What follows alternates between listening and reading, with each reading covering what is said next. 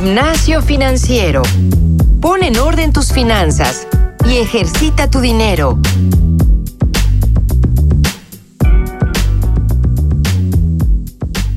¿Cómo ser millonario con 200 pesos al mes?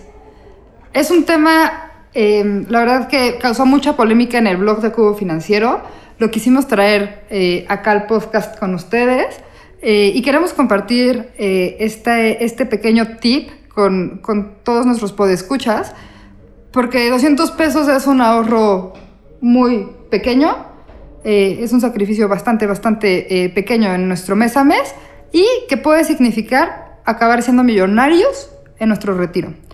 Como siempre me acompaña Francisco Eguizá. Paco, ¿cómo estás? Hola Jime, muy bien. Eh, bastante contento de este, de este episodio. A mí me, me, parece bien interesante, sobre todo porque, digo, si con 200 pesos puedo volverme millonario, creo que quiero saber cómo, ¿no? Eh, antes sí me gustaría, primero, eh, darle un agradecimiento grande a Andrés Valdés, que fue nuestro escritor en el, en el blog. Él nos dio un, un artículo que les vamos a compartir eh, diciendo, o sea, vaya, teniendo todo el concepto de cómo con 200 pesos puedes eh, llegar a ser millonario y qué pasó. Tuvimos, como bien dijiste, un montón de preguntas, un montón de comentarios y un montón de dudas sobre si estábamos aplicando bien la fórmula, si estábamos haciendo las matemáticas suficientemente bien. Y como siempre aquí en Gimnasio Financiero, ni Jimena Camino ni yo tenemos, digamos, todas las respuestas. Todas las respuestas, ni la autoridad eh, matemática para poder gestionarlo, así que trajimos a un experto. Eh, nuestro experto es Alejandro Romero. Hola Alejandro, ¿cómo estás? Hola, muy bien, gracias por la invitación. Eh, Alejandro tiene un posgrado en microfinanzas. actualmente, hoy en día, está a cargo de las inversiones, de hecho, más grandes en cubo financiero. O sea, los montos más robustos de nuestros inversionistas son eh, Alex quien, los maneja. Entonces, definitivamente eh, sabemos que él nos puede traer un montón de respuestas. Alex, gracias.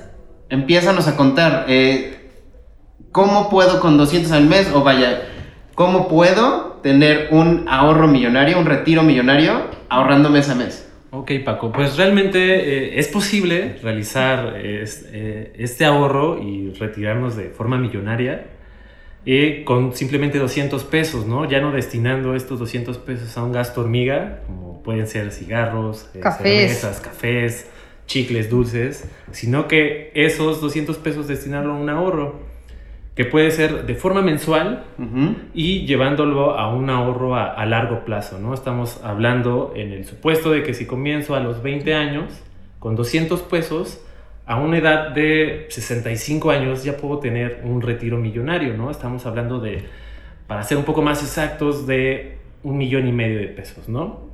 Tomando, si comienzo a los 20. Si comienzo a los 20 años. Obviamente que si comienzo a, una edad eh, posterior, pues hay que ajustar nuestro presupuesto de ahorro, ¿no? Tal vez ya no serían los 200 pesos. Tal vez 400. Tal vez 400, tal vez 500, pero se puede ir ajustando para tener ese retiro, ¿no? Entonces, dentro de nuestro supuesto, hablando de un ahorro de 200 pesos de forma mensual y considerando la cuestión de, eh, de la tasa de interés compuesto, sí se puede llegar a tener esta, eh, pues bueno, este ahorro millonario.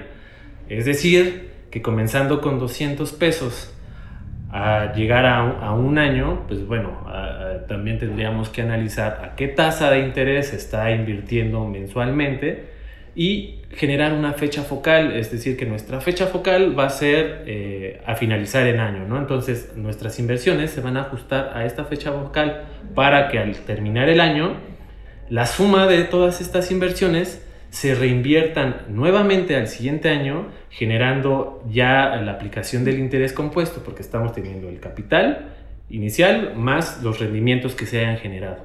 Entonces, la inversión al del primer mes del, del año 2, pues bueno, ya se va a contemplar la suma del capital más los rendimientos, más los 200 pesos correspondientes del siguiente mes.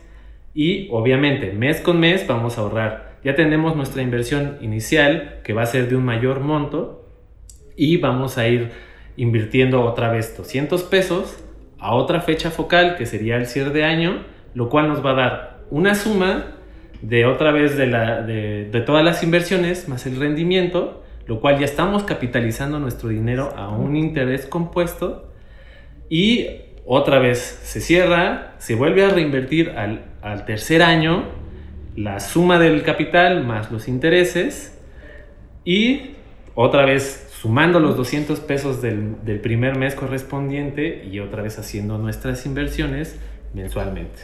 Alex, está súper interesante. Em, me surge la, la duda, hay instrumentos que te permiten ahorrar a 45 años, ¿no? Es mejor hacer este, pues esta gestión, ¿no? Digamos, de cada año reinvertir mi capital más intereses que meter un plazo a 45 años. Son dos opciones. Si metemos una inversión a, a un periodo completo de 45 años, obviamente pues va a ser una tasa de interés fija Claro. y se va a calcular en el plazo completo. De acuerdo. Entonces, en un inicio ya vamos a tener el resultado de la inversión. La ventaja de utilizar el interés compuesto es que puedes ir añadiendo capital. eh, no pueden ser solamente 200 pesos. Tal vez, si te tiene la posibilidad de que ese mes no fueron 200, tal vez fueron 500, estás incrementando el interés que vas a recibir. O que te cayó el aguinaldo y metiste incluso más de esos 500 pesos. ¿no? Exactamente, entonces ya estamos jugando con la- las tasas de interés que pueden ofrecer diferentes instituciones. De acuerdo. Entonces, con esto estamos aumentando el capital en diferentes plazos y a un cierre de un año, pues bueno, va a incrementar el interés que vamos a recibir, a diferencia que si lo hacemos eh, con un monto inicial a un, a un solo plazo, ¿no? Entonces, eh, sí van a existir diferencias en un inicio, pero lo que tratamos es de incentivar el ahorro o el- un pequeño ahorro que vaya creciendo constantemente a que si metes, por ejemplo, 200 pesos a 45 años, pues el resultado tal vez sí es bueno el interés que estarías recibiendo, pero no se va a comparar a que si tu capital va aumentando constantemente. Claro, por mucho que yo meta 200 pesos y el primero sea a 45 años por 12 meses y el segundo, los segundos 200 pesos a 45 por 11, etcétera, etcétera, eh, que sí estás aumentando capital, pero de alguna forma eh, acá estoy capitalizando los intereses, ¿no? Justo lo que nos dices. Exactamente, y además que, pues bueno, esos, el monto de 200 pesos invertido a, a 45 años, obviamente el capital es pues bastante bajo, Sí. el cual el rendimiento también va a ser bastante bajo, a diferencia de que pues, si sumas todos tus capitales y tus intereses, el resultado al final va a ser pues el objetivo que estamos buscando, De acuerdo. que sería el retiro millonario. Yo me voy a hacer tantito para atrás, perdón, pero a ver, ¿qué es una fecha focal? ¿A qué te refieres? O sea, perdón que me digo, la verdad es que suena, suena muy padre, pero para poder aplicarlo, sí quiero que me quede hiper claro, tanto a mí como a los podescuchas. Entonces, fecha focal, ¿te refieres a qué? a que vamos a asignar una fecha en el cual queramos, que querramos nuestros vencimientos. Es decir, eh, eh, por ejemplo, mi Puede ser un fecha- año, puede Ajá. ser meses. Exactamente, puede ser, eh, por ejemplo, si vamos a hacer este ejercicio de, de retiro millonario, pues bueno, nuestra fecha focal va a ser, si, si yo inicié el primero de diciembre, Ujú. pues nuestra- mi fecha focal va a ser el primero de diciembre del siguiente Siguiente año. Ok, entonces la fecha focal no es los 45 años, No. es cada cuándo yo voy a vencer mi rendimiento para agregar, para reinvertir. Para reinvertirlo nuevamente. Ok, ahora, este ejercicio lo estamos, o sea, nuestro objetivo sí son 45 años, ¿cierto? O sea, para 200 pesos al mes, en 45 años, ya tengo mi retiro millonario. Exactamente. Ahora, entonces ahí yo tendría que hacer los ajustes. Digo, yo ya tengo 34 años. Entonces, cuando cumpla, o sea, desde aquí a 45 años, pues va a ser como, o sea, ya será para mi funeral. Ah, no, no sé. La verdad no, no, no, no, no quisiera como dejarlo tan al aire. O sea, tengo que ajustar dependiendo de la edad que tengo hoy en día.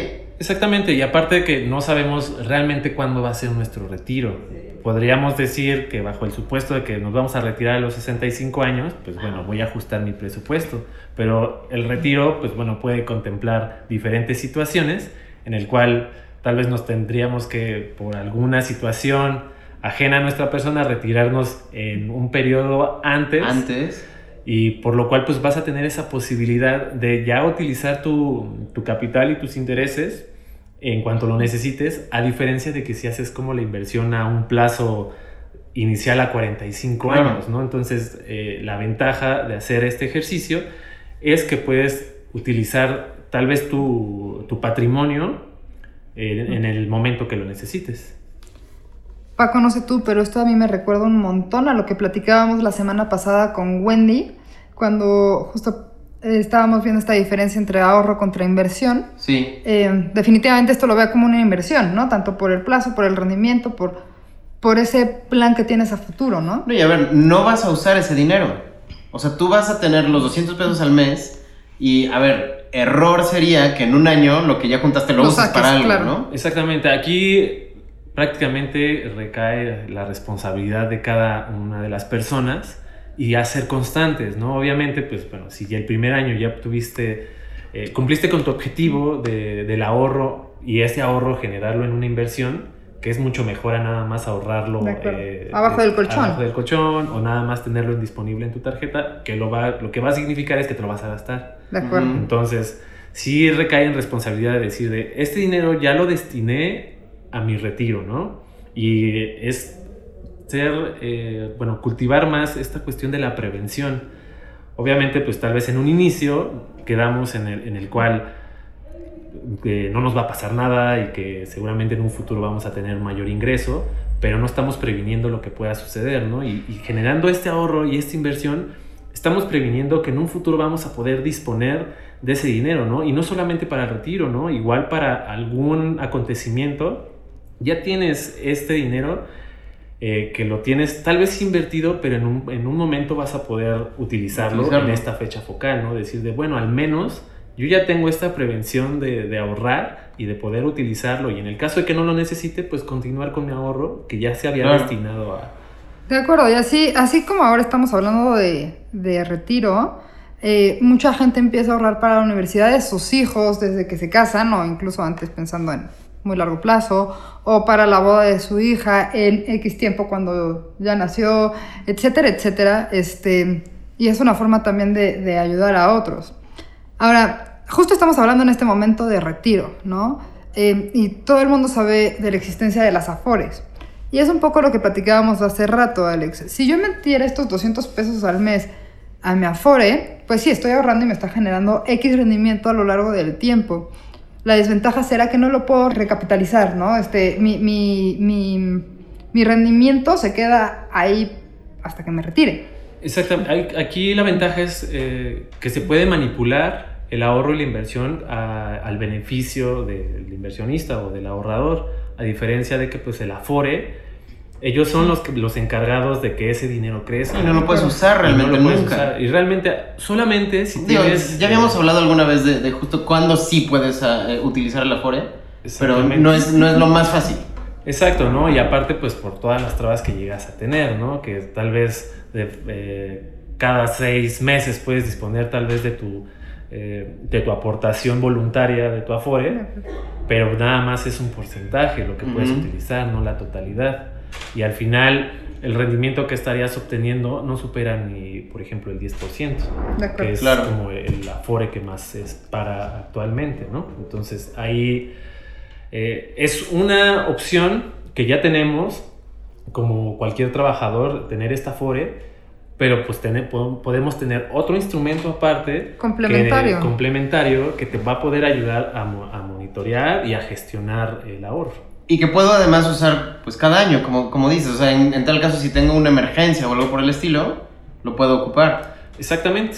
Digo, no es, no es lo aconsejable, No, no es- ajá, pero, claro. Pero ya sabes a, que a mí lo que, lo que me llama muchísimo la atención de, de todo esto que estamos, que estamos platicando es la importancia tan o sea, real y relevante de, de ahorrar siendo joven. O sea, aquí estamos hablando de que a los 20 años te puedes retirar a los 65. O sea, obviamente si empiezas a los 15, entonces a los 60. ¿Qué pasa si Jime habló de la Universidad de los Hijos? Pero no nada más es eso. ¿Qué tal si nace tu hijo y desde ese momento le empiezas a, a- poner 200 pesos al mes? Cuando tenga 45 años, va a tener un millón y medio. No, y sabes también, Paco, eh, pensando en, en otra alternativa, y digo, lo digo un montón en el podcast, estoy segura que hay muchos podescuchas que son papás.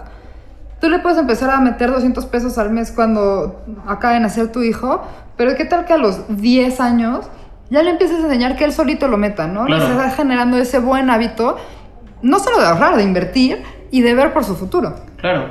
Y aquí lo, lo que me parecía también interesante es, digo, ¿cuánta gente a los 45 años ya tiene un millón y medio de pesos? O sea, supongo que debe de haber algunos, pero no tantos, ¿no? Exacto, y es muy poco, ¿no? Dado que, pues bueno, hay eh, los márgenes de ingresos y de prevención, pues bueno, nos van a decir que un porcentaje mínimo de la población son los que ya van a tener un millón y medio para su retiro, ¿no? Porque tuvieron Exacto. una prevención desde una edad temprana. Claro.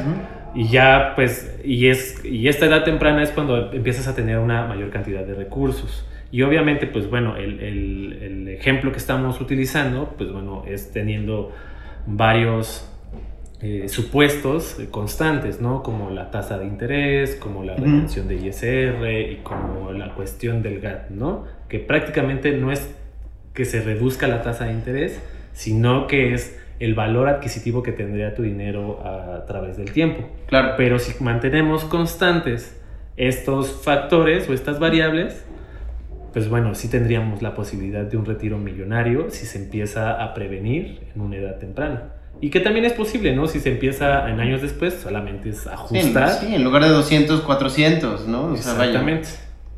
Recuerden, 200 pesos al mes, de verdad es que me parece súper bajo el monto, incluso si fueran 500 pesos al mes, yo creo que todo el mundo se ha gastado 500 pesos al mes en tonterías, literal tonterías, café, chicles, papas, lo que decía Alex al inicio de este podcast. Eh, no, es un, no es un gran sacrificio eh, y creo que el resultado vale demasiado la pena. Exacto. Sin duda, pues eh, se nos acaba el tiempo. Alex, muchas, muchas gracias por venir.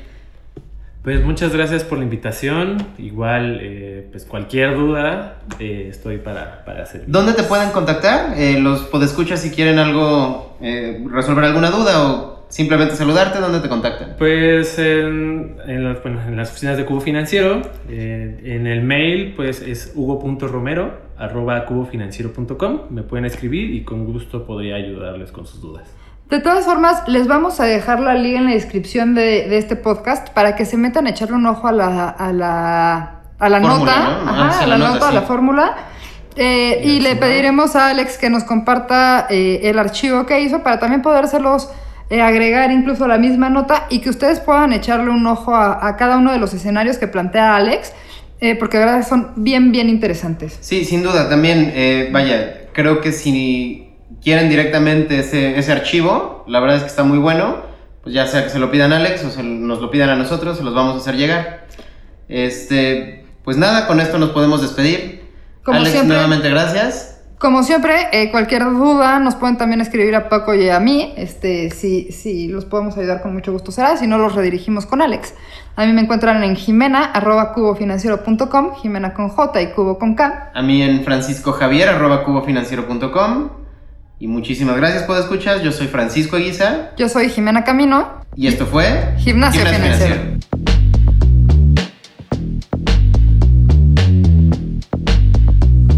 El entrenamiento de hoy ha terminado. No olvides reforzar tus finanzas todos los días y compartirnos con tus amigos.